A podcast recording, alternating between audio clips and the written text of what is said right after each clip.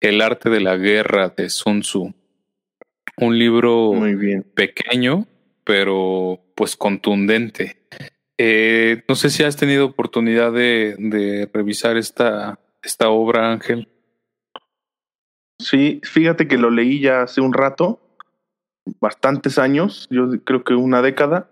Nunca lo volví a leer, pero en su momento me dejó, eh, o sea, sí creo que son de esos, de esos libros que te dejan como huella, que te marcan, que incluso se utiliza para muchas, o sea, fue creado lógicamente para, para el ámbito bélico, ¿no?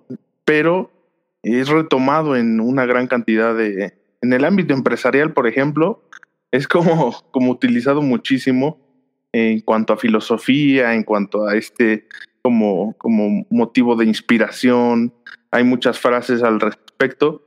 Entonces, yo lo recuerdo, lo recuerdo sí como de esto que vas leyendo y vas descubriendo cosas que te van haciendo sentido. Entonces, pero tiene un buen rato que lo, que lo leí ya, ¿no? Sí. Sí, pues en realidad es, así como dices, es un libro que, que fue pensado por un general de guerra, vamos a llamarlo así, escrito en el siglo V antes de nuestra era, ¿no? Y eh, es un libro que a pesar de que tiene tantos años, ¿no? Si le sumamos los años son más de quizá 2500 años eh, de antigüedad, pues tiene no solo esta aplicación en, en, los conflictos o en los encuentros bélicos como, como es el planteamiento literal del libro, sino en modelos estratégicos, ¿no? En negocios, en reflexiones sí. de la vida cotidiana. Recuerdo, o sea, sí conocía el nombre, conocía al autor, pero creo que hay algo que Carl Jung llama sincronía y creo que la sincronía es justo que las cosas llegan en el momento en el que tienen que llegar sin pretensión de sonar eh, New Age o superación personal o cualquier cosa similar.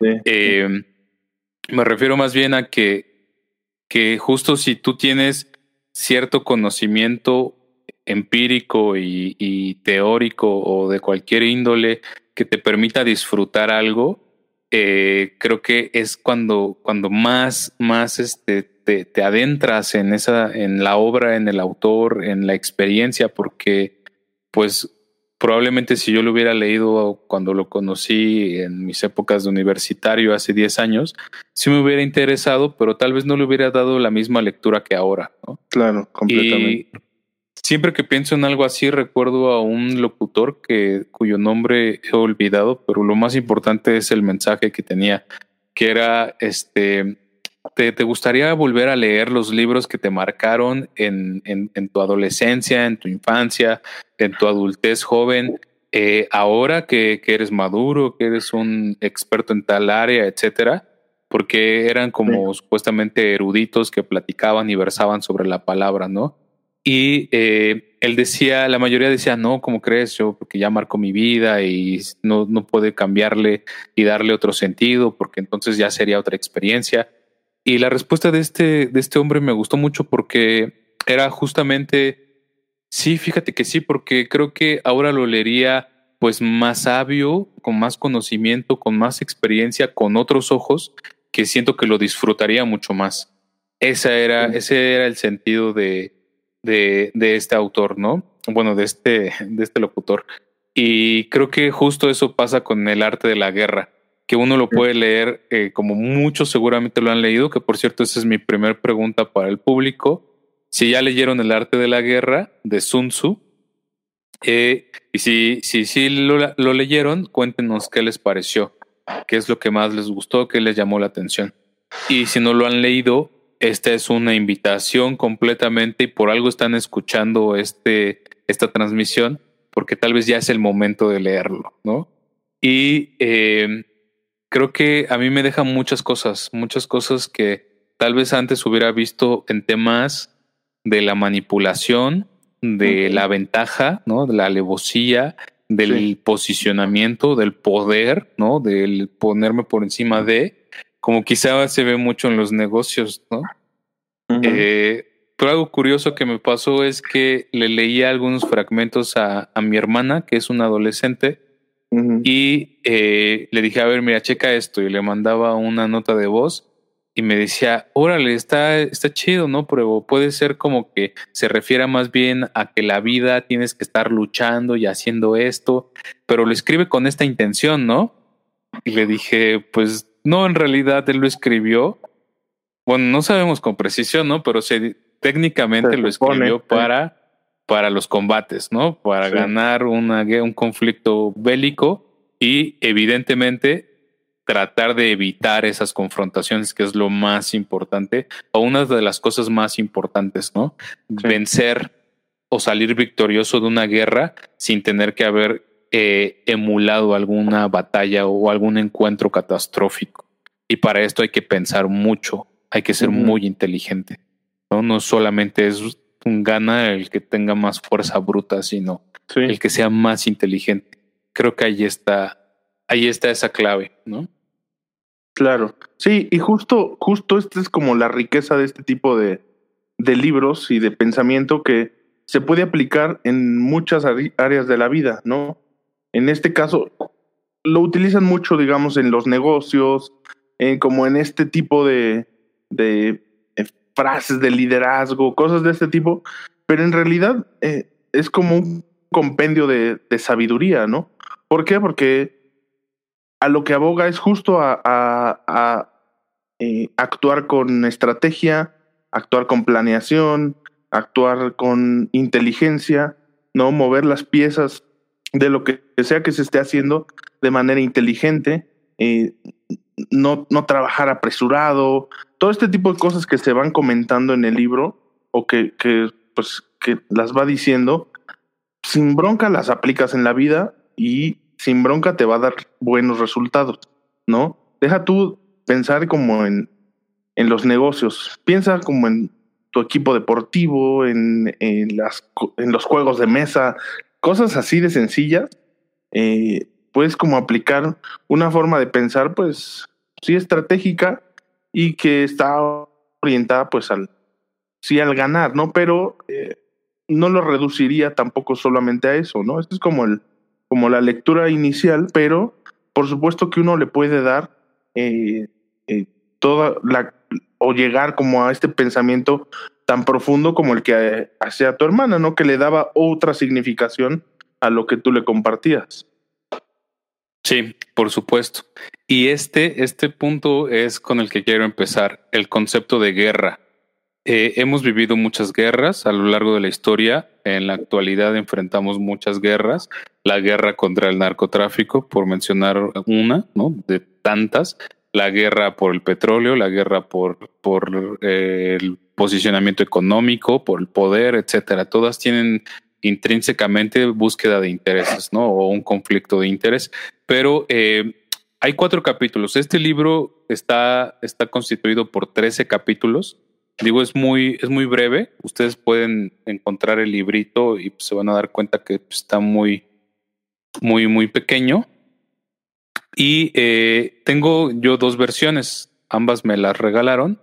Esta es la versión como pues, la convencional, el librito oficial, etcétera. Hay algunos cuántos, ¿no? ¿Eh? El sepan cuántos de porrúa.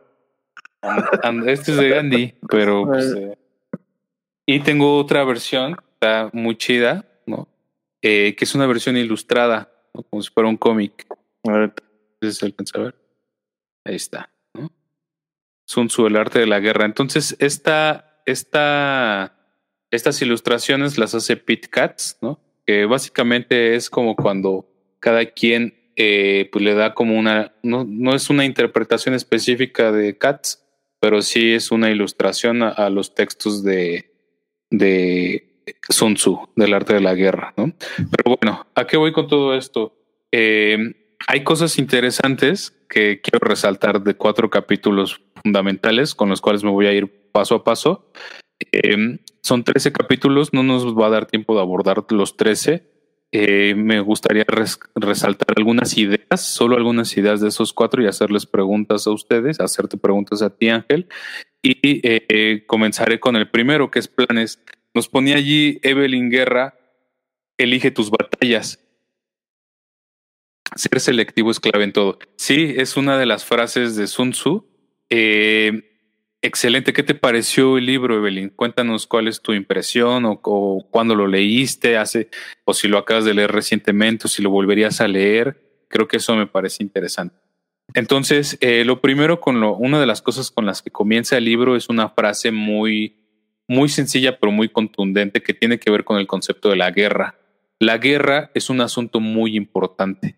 Es un lugar de vida y de muerte, un camino hacia la salvación y a la destrucción. Entonces, esta es mi primer pregunta, Ángel y queridos escuchas. ¿Qué es la guerra y cómo la vivimos en la actualidad? Híjole. Pregunta, pregunta este, compleja porque, por supuesto, creo que así como la humanidad ha evolucionado, las formas de pensar, supongo que también como la forma en que se ve la guerra, eh, es evidente que ha sido así, ¿no? Donde justo cuando se escribió este libro, eh, estos textos, tal vez la guerra era un tema de honor, era un guerra, era, era un aspecto que tenía que ver, pues sí, con control, por supuesto, con, digo, eso no, no ha dejado de ser, con demostrar poderío, que tampoco ha dejado de ser, pero tal vez se, se había otros códigos, ¿no? Otros códigos sociales, otros códigos culturales que lo hacían eh, como ver de otra manera. Yo la realidad es que para mí todo lo que tenga que ver con, con las actuaciones bélicas, pues las repudio, no, no soy como muy, muy fanático de esto. Y tomo como, por, como ejemplo este, naciones como Costa Rica, que por ejemplo no tienen ejército, ¿no? Que dicen, ¿para qué están creados los ejércitos? Para la guerra. Yo no voy a ir a la guerra, no necesito un ejército, ¿no? Y con eso no solo suman como a eliminar esta, esta cultura bélica que existe en el mundo completamente, sino que pues forman a la cultura de sus, de sus eh, ciudadanos, ¿no? Es, es, creo que es una parte muy interesante de, de, que existan naciones que no necesiten ejército o que ellos mismos se, se desprendan de eso. Incluso hay una frase muy interesante de, de que tienen como en Costa Rica, que es justo este, ¿no? Que es bendecida la madre costarricense que sabe que su hijo no va a ir a la guerra, ¿no? A mí me parece como súper interesante que, que, llegue el mundo como a tener este tipo de posturas. Porque, pues para mí, o sea, para mí como defino la guerra, pues confrontación, violencia y más que otra cosa, muerte. Esa es, ese es como mi, mi, mi postura al respecto. Ok, interesante. Eh, digo, ahorita a ver si nos, si nos escriben o nos comparten, pero yo comparto evidentemente ideas con lo que tú mencionas. Estas ideas tienen que ver con el acto donde en efecto no debería haber un, un, un, momento preparativo para ir a combatir, como dar por sentado que te estás preparando para, para ir a luchar contra alguien más para cumplir fines o intereses que van más allá de los tuyos, ¿no? Que creo que ahí es donde entran los famosos lavados de cerebro de Anselmo Strauss, o de los que habla Anselmo Strauss, que es eh, hacerte partícipe de una guerra que tal vez no es tu guerra, de asesinar o de matar a alguien que, que es indefenso o que nunca te hizo nada o que nunca le hizo nada a alguien cercano. De hecho, ahorita que mencionamos esto, nada más es un paréntesis porque si no nos vamos por otro hilo. Eh, así es como surgen los primeros estudios o de los primeros estudios en psicología social ante esta situación de los conflictos bélicos y lo que hacían era agarrar a los soldados que, pues, por ejemplo, mataban a niños, a mujeres indefensas en, los campos de concentración, de guerra, de minados, etcétera, eh, pero no los podían matar deliberadamente. Había como un acto que, que les impedía. Este proceso o acto reflexivo del cual haces mención, claro que está presente en todos los seres humanos y creo que eso es lo que limita en gran medida eh, el hecho de que no seamos deliberadamente autómatas ¿no? o robots Pero bueno, yo entiendo también la guerra no solo como un conflicto bélico o como un asunto bélico, tratando de darle alguna reinterpretación y eh, retomando uno de los conceptos del que nos mencionaban ahorita, que es eh, la batalla.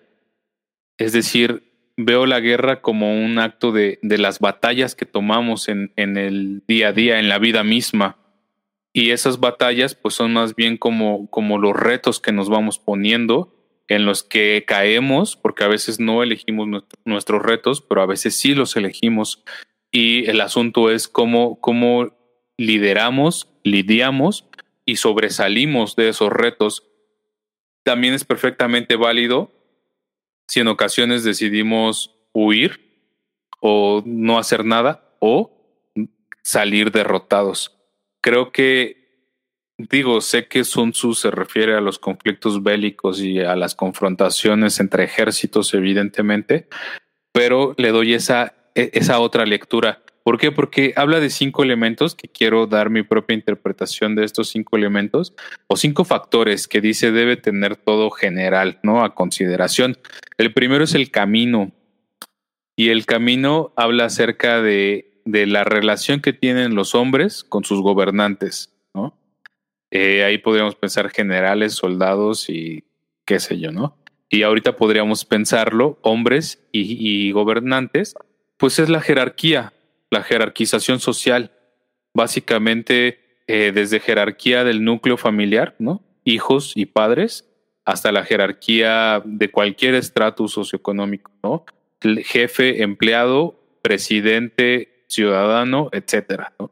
Hay una jerarquización, pero el punto de saber cómo se relaciona uno con el otro es mucho más valioso que simplemente estar peleado con dicha jerarquización sin saber cómo abordarla. Entonces, el camino es el primer elemento y creo que es una pieza clave en, el, en, el tema de la guerra, pero no solamente en la guerra tal cual de conflictos bélicos, ¿no? El cielo, el cielo es el segundo elemento y básicamente, ¿qué simboliza el cielo? La naturaleza y el tiempo. Él evidentemente dice, hay que considerar el tiempo, ver que si es favorable o no, imagínate una pelea pues donde el tiempo pues es de noche y no ves y pues tienes desventajas si no si te cuesta trabajo ver en la oscuridad entonces tiene un sentido racional evidentemente pero eh, la naturaleza es como como entender en qué momento en qué momento las cosas pueden ser o pueden llevarse a cabo desde mi punto de vista creo que hay como cierta naturaleza en las cosas que a veces no podemos cambiar deliberadamente o en el momento en el que nosotros queremos, ¿no? Eh, el ejemplo más simple, el ejemplo más simple es este, si tú, tú puedes hacer como ciertos cambios, ¿no? Si plantas una semilla de, de un árbol.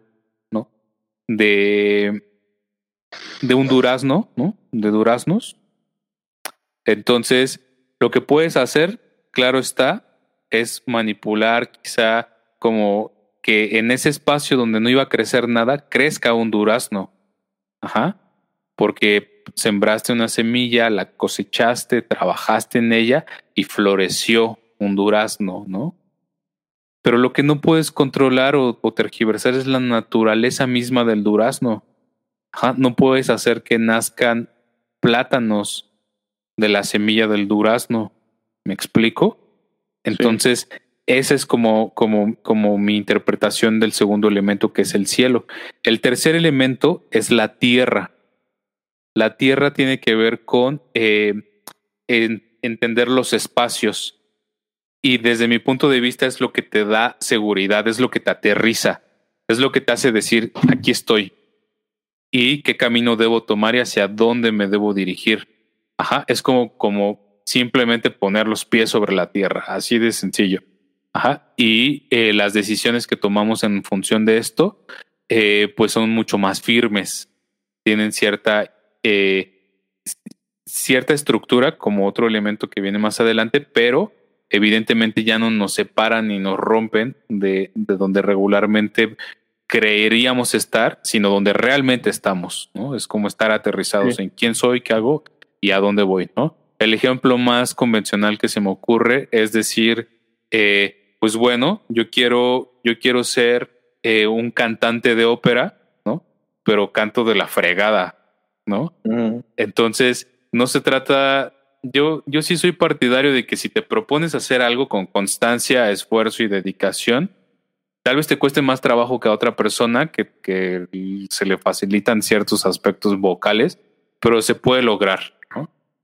Pero tampoco se trata solo de lo deseo, lo deseo, lo deseo y no hago nada al respecto. Sí, sino que hay, hay un principio pragmático. Para mí eso es la tierra. Luego el cuarto elemento, ya van a acabar, ¿eh? Es el mando. El mando que es, es algo que todos en algún momento tenemos, ¿no? Pero es un mando que no es prepotente, que no es, eh, que no está viciado por el egocentrismo, por el poder, sino que es un mando que debe ser tomado con sabiduría, con sinceridad y sobre todo con compasión. Como todo. Y ahí me parece que hay aquí en México. Básicamente, ¿no?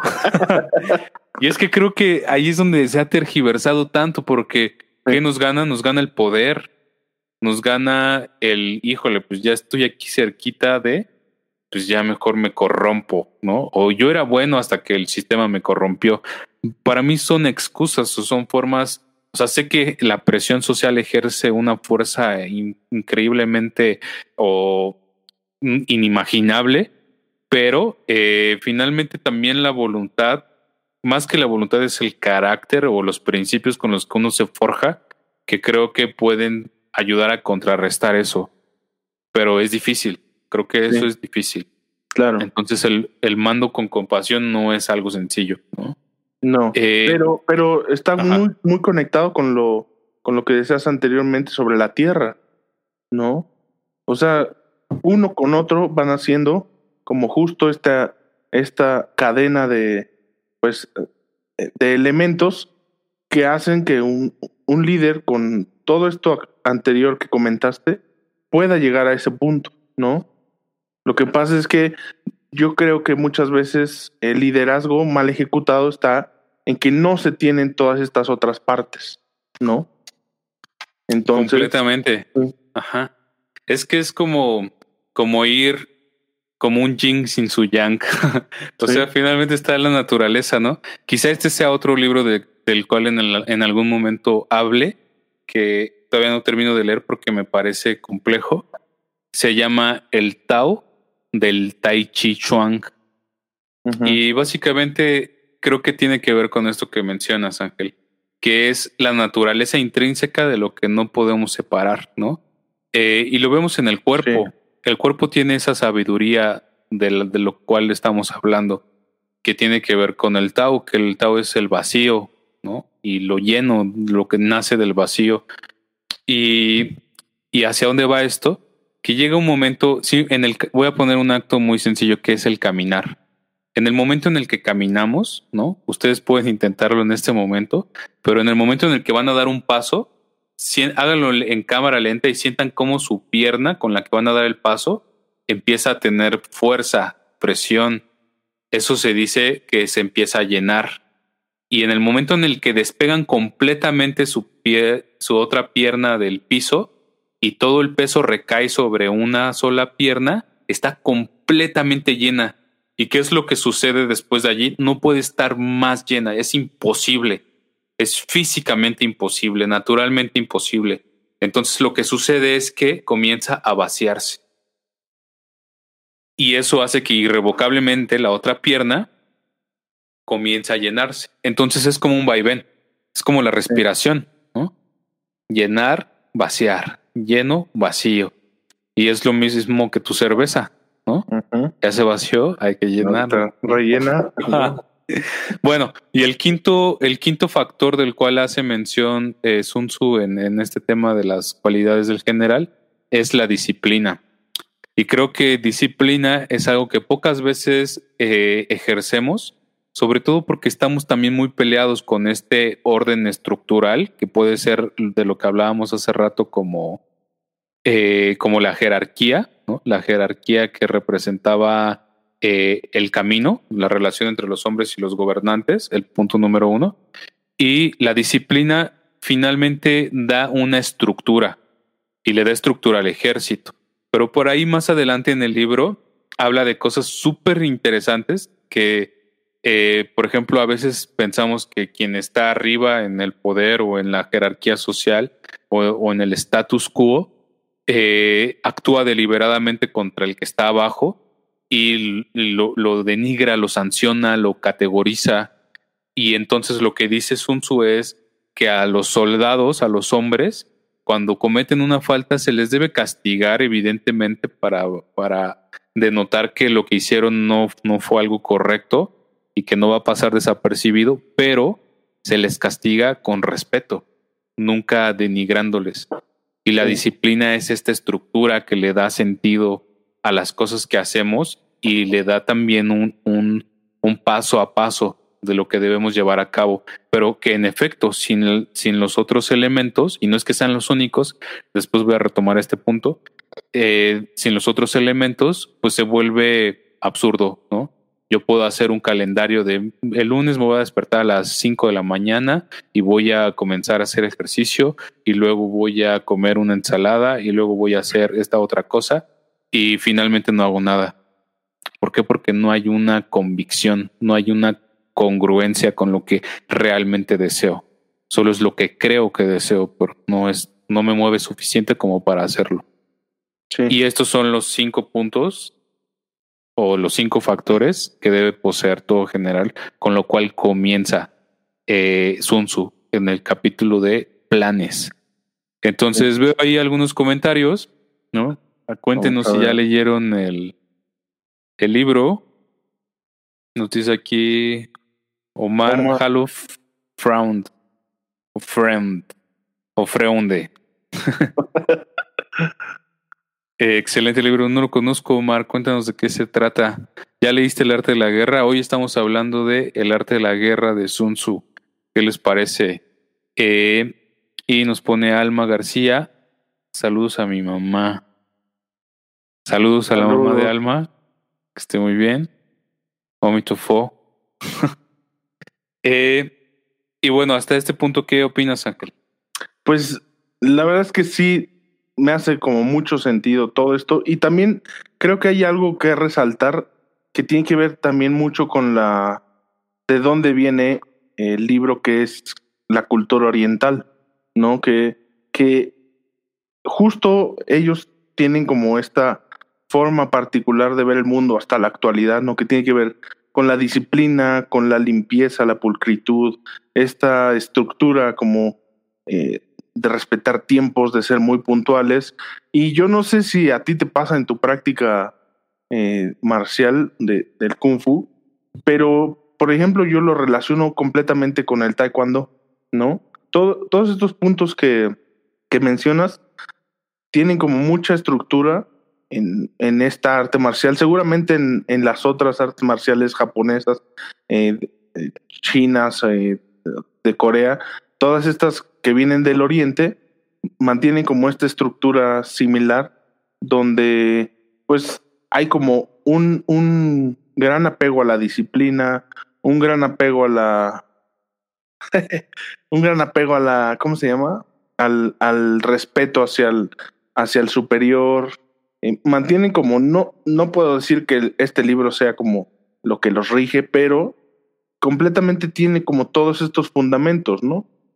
por algo estas, estas eh, disciplinas se llaman artes marciales, ¿no? Tienen una parte como de, de la cuestión estética, que es una suerte de, de movimiento eh, bien relacionado, técnicamente bien hecho, y la parte marcial, ¿no? Que tiene que ver con, pues, eh, que es lo propio de, del ejército, el combate, la parte de fuerza física, entonces se conjugan estas dos cosas y como toda esta filosofía de este libro, ¿no? Yo creo que mucho, mucho se basa en, en la cultura oriental y, y por eso creo que también es muy difícil ya verlo aplicado en nuestra cultura, eh, en, en, en, el occidente.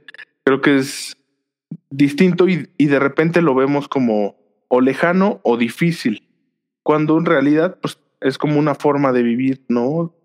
Por ejemplo, para la gente eh, pues japonesa, el tema de la puntualidad, el tema de la limpieza, todo esto de la disciplina, para ellos es como que como se crecen naturalmente, como, como se desarrollan desde niños. Y nosotros lo vemos y decimos, ay, no mames, mira los japoneses que limpian en el tiradero que hacen en el estadio. Así deberíamos ser, que no sé qué. Como que pasa esto, ¿no? Y es un tema cultural completamente que ahorita estamos hablando de un libro de hace más de dos mil años, ¿no? Es, es algo que está, eh, que es perenne a, a, las culturas, ¿no? Entonces, eh, como en, en ese sentido, creo que es muy importante resaltar que el contexto del que viene, y, pero también creo que es completamente aplicable las enseñanzas y sabiduría que, que contiene el libro, ¿no? Yo creo que hay muchas cosas que se pueden rescatar y aplicar, y pues es simplemente como hacer como este cambio consciente de chip, de querer hacer eh, este tipo de, de cosas y apropiarte, digo, cualquier cualquier enseñanza que te deja un libro la puedes llevar a cabo y sin bronca, ¿no? En, tu vida cotidiana. Sí, sí, desde luego creo que, por ejemplo, ahorita que mencionabas lo del tema de las artes marciales, pues el, act, el acto marcial es justo eso, ¿no? La, la relación al ejército, a, estar preparados para la guerra, ¿no? Estar preparados para ir a atacar, para ir a destruir. Porque eso sería un acto tonto, absurdo, y sería como, como regresando al principio de lo que mencionamos hoy, sería el acto de destrucción, deliberado de destrucción, ¿no? Eh, sino más bien actuar eh, con inteligencia y estrategia. Y eso es algo que menciona también, fingir debilidad cuando el enemigo así lo demande y fingir sí. fortaleza cuando el enemigo así lo demande. ¿Qué, qué significa? Simplemente conocer las circunstancias, entender sí. en qué momento uno debe, este, debe mostrarse de qué manera, ¿no? En qué momento debes mostrar condescendencia y en qué momento debes mostrar rectitud, ¿no? Y fortaleza. Y sí. eh, algo, algo interesante, eh, ah, igual antes de, de, de, mencionar el comentario de Evelyn, quiero hacerles una, una breve mención de el general o los generales virtuosos de los que hace alusión Sun Tzu. Dice, ellos cuidaban primero sus debilidades y se enfocaban primero en sus propias debilidades antes, antes de fijarse en las debilidades de los demás generales o de sus enemigos. Sí. Entonces, esta es una pregunta importante que me gustaría hacerles. ¿Cuáles consideran que son sus debilidades? Y ahora sí, ¿qué nos dice Evelyn? Dice, en relación a disciplinas de combate, justamente aprovechas las oportunidades que te ofrece el contrincante con sus movimientos, como tú lo puedes engañar y confundir completamente, Ajá. ¿no? Justo eso, ¿no? El, el mismo, nuestro Shifu, ¿no? El Shifu Shiyang Ming de la trigésima cuarta generación, algo así. Eh, no recuerdo bien, pero se supone que es descendiente directo de los monjes este, chaulines eh, dice eso, dice, la verdad es que no, no es necesario este, que uno quiera lucirse tanto en la calle. Si una vez tiene la necesidad de pelear, tú no vas, yo no les enseño kung fu para que vayan y, y ahorita salgan a la calle y se empiecen a pelear. Eso lo dice, ¿no? Y lo dice en su libro y está ahí escrito, ¿no? Sino que es más bien se van a dar cuenta que es un contacto con su propio cuerpo que sí. es, un, es un acto de, de autoconocimiento, de saber hasta dónde uno puede llegar y cuáles son los límites de uno mismo. Y dice algo que me parece genial, que es cuando él hace su split, ¿no? Y se abre de piernas y hace su split frontal y, y tú te quedas así de wow, ¿no? Jamás creo poder hacer eso. Eh, él dice, un cuerpo flexible es el reflejo de una mente flexible y te das cuenta y te cuestionas y dices, ah, caray, a ver, qué tan, qué tan hermético he sido o hasta dónde he sido pues, sumamente abrupto, ¿no? Uh -huh. Y es cuando te empiezas a, a autorreflexionar, cuando empiezas a cuestionarte a ti mismo y empiezas a observar tus propias debilidades antes de observar la de los demás, de decir, ah, bueno, sí bajó casi hizo su split, pero le faltó ahí tantitito, ¿no? Sí. Cuando yo no puedo ni abrir 45 grados, ¿no? ¿Me sí, explico? No me fijo a mí, pero veo a los demás y critico a los demás y estoy pensando en los demás y me comparo con los demás y siempre busco como, como imperfecciones en los demás, pero no me fijo en mí. Sí, completamente. Ese es un tema, ese es un tema que me parece interesante que retoma el autor, ¿no? Como sí. el, la parte de las debilidades. Sí, no, y que pasa, y pasa mucho y mucho más trasladándolo a este mundo de las redes sociales, ¿no? Hablando justo, retomando como este concepto de la compasión, eh, hablando de cómo la gente se puede expresar acerca de los otros, ¿no? Cuando deberían empezar por el trabajo personal, con compasión, con autocompasión, eh, conocer justo sus debilidades, sus propios defectos y trabajar en ello, ¿no? Este, y después mierda, la mierda que tiran hacia afuera, que pues, casi no hay en, en redes sociales. No pasa que casi nadie escribe mierda. Entonces, hasta en eso hay como esta, pues esta sabiduría que se puede aplicar de este libro, ¿no?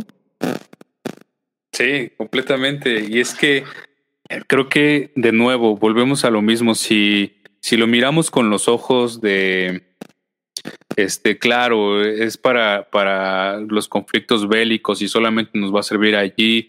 Y si eso es si eres un general y como general debes observar tus debilidades, pero yo como soldado, pues no, no tiene caso que yo las vea porque no soy general. y, y, creo que entonces es cuando limitamos nuestro acto, no solo como de en la acción, sino limitamos nuestro acto como ser humano, como trascendente en, en, en un ser que puede llegar más allá, que puede hacer más cosas, que puede trascender en, en, no solo en la palabra, sino en la praxis, y eh, lo vemos completamente limitado. Creo que eso me parece fundamental. Ad hoc a esto que decías de las estrategias o lo que vemos en marketing digital, hay otro tema súper, súper interesante. Topa esto, ¿eh? Dice, eh, habla acerca de la importancia de conocer el campo de batalla. Esto para mí es como esto ya estamos en el capítulo de los objetivos. Eh, en los objetivos habla de uno de estos objetivos es conocer el campo de batalla. Para mí es comprender el contexto, saber a dónde vas, con qué te vas a encontrar, cuáles son las, las ventajas del, del espacio que necesitas llevar. Si vas a escalar la montaña, ¿no? todos los que hacen eh, senderismo o, o hacen montaña, saludos, eh, saben, saben que no es irte con cualquier playera, ¿no? O simplemente con unos shorts y unos tenis, ¿no? Sino que requiere cierto conocimiento previo. Porque claro que lo puedes hacer, pero la vas a pasar muy mal. Si no es que te mueres, ¿no? Porque pues mucha gente ha muerto así. Esto es real. Hay muchas tumbas, vas subiendo el Iztaccíhuatl y vas viendo cruces, cruces, cruces, ¿no? De muchos que han muerto. Sí. Entonces, eso, eso es interesante con el campo de batalla. Cosa, cosa sobre la parte de la estrategia. No repitas estrategias victoriosas. y aquí puedes decir, sí. ¿por qué no? O sea, si ya, ah, si Ángel hizo algo súper chido para un cliente, ¿no? Vamos a pensar ahorita en términos de trabajo. Y yo digo, órale, va, pues voy a agarrar lo que hizo Ángel y lo voy a aplicar a este otro cliente, ¿no? Y entonces lo vendo ¿no? Lo vendo como una estrategia infalible y exitosa y veo que no, que no funciona. Y es exactamente, esto lo estamos viendo aquí en marketing digital, pero a todos nuestros escuchas eh, universitarios, académicos o incluso este, no solo estudiantes, sino que ya son profesionistas que pasaron por este, por esta onda académica, saben, saben de los artículos de investigación científica Ajá, y aunque no estén familiarizados completamente con la estadística, saben que deben cumplir con un principio de representación de la, de la población, ¿no? Y un principio de aleatoriedad, que la muestra sea representativa, que sea aleatoria y que pueda dar un 95% en ciencias sociales y humanidades y un 99% en ciencias básicas y de la salud de probabilidad de repetir. ¿Qué significa? Que si alguien hace su investigación y con las mismas variables que ustedes controlaron y el mismo contexto y la reproduce 100 veces, al menos 95 les tienen que salir los mismos resultados. ¿Y qué es lo que pasa? Que una vez, como nadie, nadie se va a poner a perder el tiempo de decir y agarrar la investigación de Ángel Bernal y a reproducirla 95 veces, ¿no? Para ver si cumple con su principio de, estadística, pues la publica Ángel como de, ah, pues cumple, cumple con la, con la estadística. Entonces alguien más la agarra y dice, ah, Ángel ya hizo esta investigación, vamos a ver si funciona, porque ya lo comprobó él, vamos a replicarlo. Pero no, incluso ya, ya, ya agarraron, hubo un grupo de investigadores que empezaron a sacar estos, estas investigaciones para ver si eran replicables y vieron que no, que los resultados, aunque controlaban las variables, el contexto y las circunstancias, los resultados no, no se reproducían, no eran los mismos.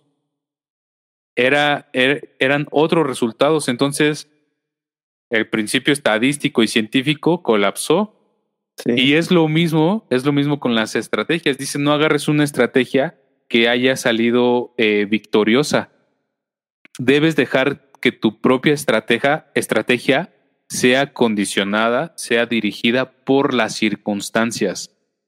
Y eso, eso significa un modelo personalizado en marketing digital, significa un modelo crítico en un sentido personal, profesional y académico en el que quiera. ¿Qué piensas de esto, Ángel? Pues creo que tiene todo el sentido del mundo porque, digo, trasladándolo a la parte del trabajo, eh, es completamente cierto que cada proyecto es diferente. Completamente, ¿no? Las diferentes como como cualidades de empresas, de las personas con quien estás trabajando, de las, eh, los elementos del proyecto, son distintos. Aunque los, las dos o tres te, te digan, necesito que me hagas mi estrategia de marketing digital, son características completamente diferentes. Entonces, creo que tiene que ser así, personalizado. Cada proyecto que se, que se lleve a cabo tiene que ser diferenciado, conocer, como dices, el campo de batalla, el contexto va a ser diferente, eh, el punto en el que estamos es completamente otro. Entonces, aquí yo, yo encuentro la dificultad más bien en, como dices, uno mismo, no repetir esto que ya una vez te trajo frutos, porque puede ser lo más sencillo, ¿no? Que, que digas, ah, pues esto ya funciona, lo voy a aplicar idéntico y que a la mera hora pues simplemente sea un resultado desastroso. Entonces, completamente estoy de acuerdo en que tiene que ser, pues tienes que conocer el contexto, el terreno, a partir de ahí empezar a elaborar tu estrategia y que eso te lleve a tener como tu plan eh, de acción específico para esta batalla que vas a librar, ¿no? Sí es. Creo que eh, el hecho de que sea personalizado, que sea mucho más puntual, preciso, pues le da un sentido no solo distintivo, singular, sino mucho más asertivo. Y los resultados pues pueden ser mejores que simplemente aplicar una, una fórmula. Esto para el trabajo y yo creo que para la vida misma, ¿no? Porque, porque entonces ahora piensa en toda esta cantidad de, de obras que existen, ¿no? De, cómo, cómo ser feliz eh, en 10 pasos, ¿no? Cinco pasos o para llegar al éxito, el camino hacia la felicidad, eh, cómo ser millonario, no, no, no, sé, como este tipo de, de ideas preconcebidas que parecen ser más bien venderse como recetas de cocina. Eso, eso, eso algo tenía escrito, creo que Pablo Fernández, sobre vender este tipo de contenido como recetarios, ¿no? O como instructivos de, instructivo de vida, cómo vivir, ¿no? Sí, sí, sí. Y no, morir en el intento. No, y también, y también, esto entra completamente en este contexto actual del, del echeleganismo, ¿no? De, pues échale ganas, aquí está la fórmula, piensa positivo, el pobre es pobre porque quiere, no pienses así y échale ganas, ¿no? Y pues la realidad es completamente diferente. O sea, completamente diferente. Fíjate que hace poco encontré un artículo, igual ahí lo, lo, lo posteé, que tiene que ver con cómo el hecho de, o sea, era una investigación que hacía un chico, eh, no me acuerdo si era chico o chica, pero el punto es que era de una universidad prestigiosa y eh, lo que trataba de, de, de documentar era cuál era esa posibilidad que existía entre eh, echarle ganas, ¿no? El famoso échale ganas. Sí, sí. Tú puedes. Que es como, como el sí, soy, soy, soy pobre porque piensa ganar, no Le echo ganas. Exacto. Los pobres son unos huevones, por eso son pobres. Exacto, ¿no? No, no, lo, no, no, ese discursito. Lo que hacía es que habla acerca de, porque también entrevistaba a muchos ricos, ¿no? Sí. Y decían ellos que ellos, nada, los ricos, nada les habían dado, todo se lo habían ganado, a pesar de que venían de herencias, ¿no? No solo de sus padres, sino abuelos, bisabuelos, eh, a pesar de que tenían ya un puesto acomodado o, que ganaban mucho más que el promedio, eh, ellos no lo ven así, no lo ven así en, el documento que presenta este, este investigador. Y por eso dice la mentira de la meritocracia. Claro, para ser rico hay que nacer rico. Claro, estadísticamente está probado eso. O sea, incluso estos modelos de, de, personas que nos venden como estos nuevos genios que han salido adelante, como este Jeff Bezos, Bill Gates, toda esta gente ha tenido una serie de privilegios. No dudo que tengan talento, que, que hayan desarrollado cosas que no cualquiera, pero también subidos en una montaña de privilegios que les han ayudado completamente a desarrollar todas sus capacidades, ¿no? No es lo mismo eh, y, también hay mucho de, esta, de este discurso cuando se, se sale alguien de repente que, que tiene éxito o que se hace su esfuerzo, genera el éxito probablemente económico, que es lo que más reconocen en la sociedad, ¿no? Eh, como si fuera lo único que, que tiene como mérito, ¿no? Que tiene valor.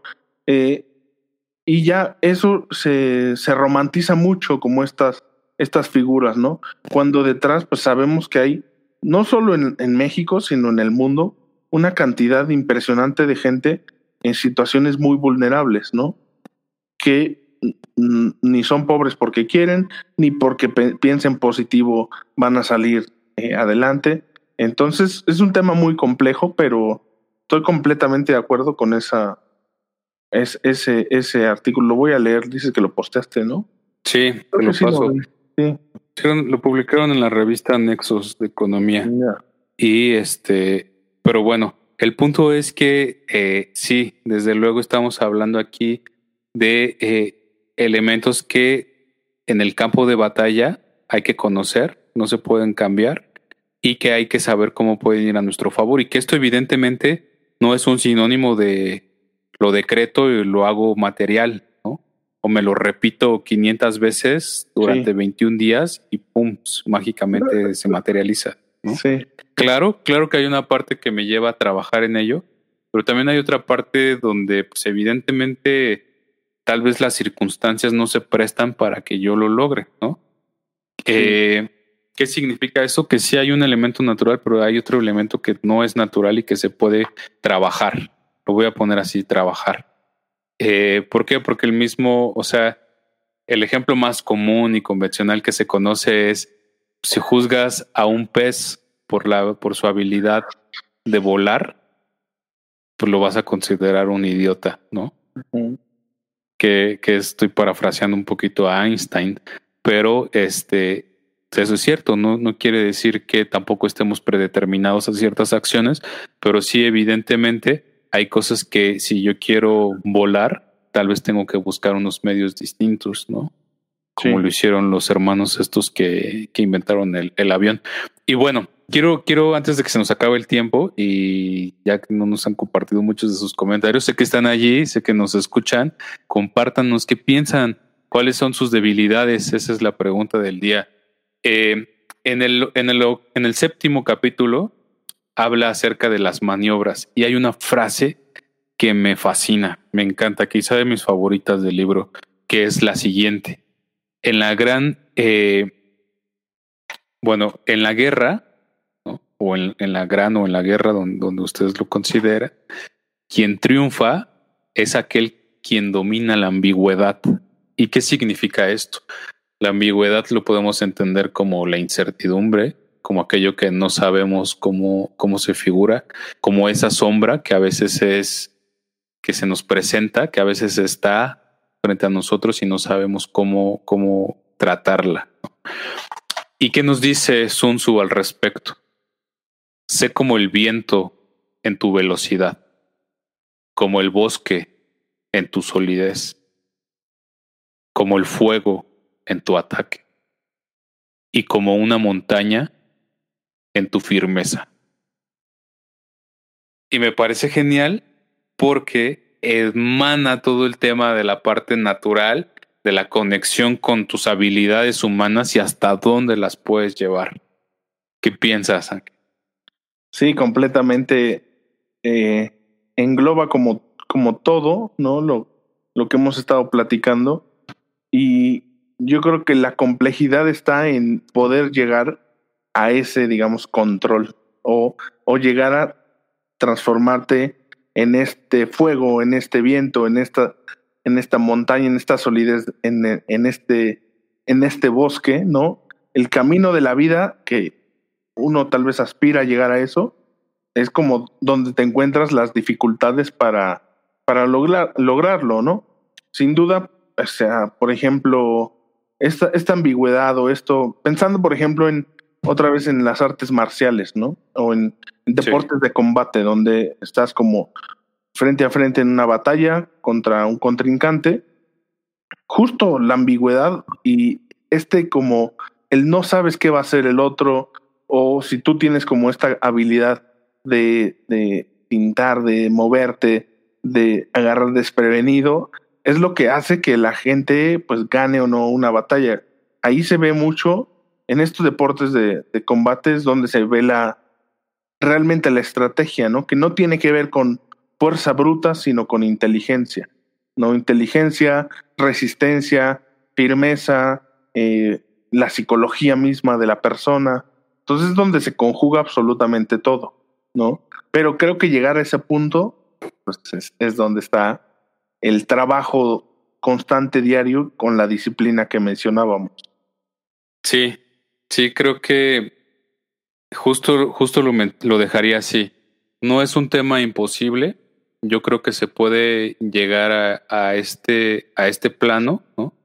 Eh, no es, no es nada más, no es nada esotérico, no es nada más allá de, de, de lo que podamos imaginar. No, no es algo, no significa que quien llegue a ese plano se vuelva un erudito inalcanzable, inconcebible y ay, si lo toco me va a contagiar eh, mágicamente de su de su propio conocimiento o de su propia iluminación. Que ahora que mencionabas el camino de las artes marciales, eh, creo que es lo que a veces pasa eh, no, no solo en el tema quizá de artes marciales, yo no lo he visto, no sé si tú lo hayas visto, pero sé que pasa, por ejemplo, en el mundo del yoga, que pasa en el mismo mundo académico, ¿no? Eh, las famosas vacas sagradas, que son como estos académicos que son intelectuales muy cabrones y, y, y, hacen y una ofrecen perspectivas del mundo interesante, pero finalmente creo que a lo que vamos es que somos todos humanos. Y no quiere decir que el que pues de algún modo domina cierta área o de expertise lo domine todo. O sea perfecto o no cometa errores. Y tampoco significa que por una vez que, que por un error que se cometa, entonces es lo único que lo determina. Sino que es, es la complejidad de la que hablamos, ¿no? Es, es la misma, las mismas aristas que no se vuelven dos, sino se vuelve un, un, un elemento multifactorial de aristas, de los cuales habríamos que desmarañar para entender cuál es, eso que llamamos o qué es eso que llamamos ser humano. Sí, completamente. Pero bueno, hay, eh, había otros dos eh, elementos que quería mencionar, el ataque con el fuego y los espías, que es el último capítulo pero me gustaría dejárselos más bien como tentativos para que si no han leído el libro o si ya lo leyeron hace tiempo, se animen a leerlo o releerlo. Eh, estoy seguro que van a encontrar cosas súper interesantes. El ataque al fuego me parece también muy, muy atractivo. Y la parte de los espías es fundamental, sobre todo la idea del espía doble y de cómo un espía, aunque tiene esta connotación como de traidor, malo, etcétera, puede jugar muy bien a nuestro favor y puede ser incluso mucho más ventajoso que el mejor de nuestros soldados. Esto, esto me parece curioso. Eh, completamente aplicable a, a, la vida actual, ¿eh? pues sí, eso es, eso, creo que eso es lo maravilloso de estos libritos, ¿no? Eh, que de algún modo, aunque son, son breves, entre comillas, o literalmente hablando, o son pequeños, nos ofrecen una o nos invitan a reflexionar, a cuestionarnos más allá en las acciones que solemos llevar a cabo en el día a día y que evidentemente nos dan una pauta para cuestionarnos a nosotros mismos y crecer en ese sentido, ser mejores personas, cualquier cosa que eso signifique. Y pues bueno, ¿qué más, mi querido Ángel?